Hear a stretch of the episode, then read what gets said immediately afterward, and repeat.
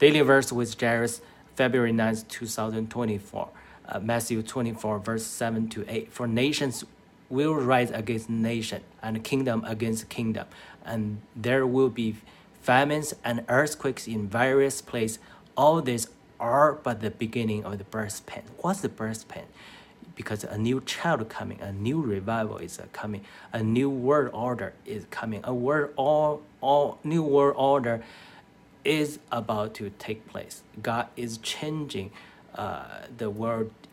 It God is upgrading to a new uh, era of uh, progress after um, Luther, Martin Luther's Reformation. That's been 500 years.